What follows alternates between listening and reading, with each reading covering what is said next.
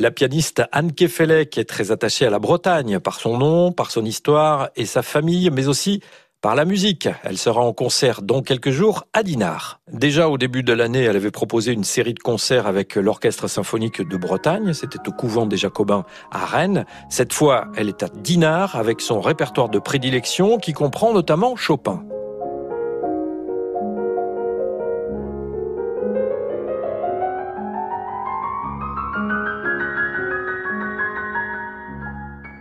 Anne Kefelec est exigeante avec elle-même et avec évidemment la musique qu'elle interprète, mais elle refuse d'enfermer le répertoire classique dans un univers trop hermétique.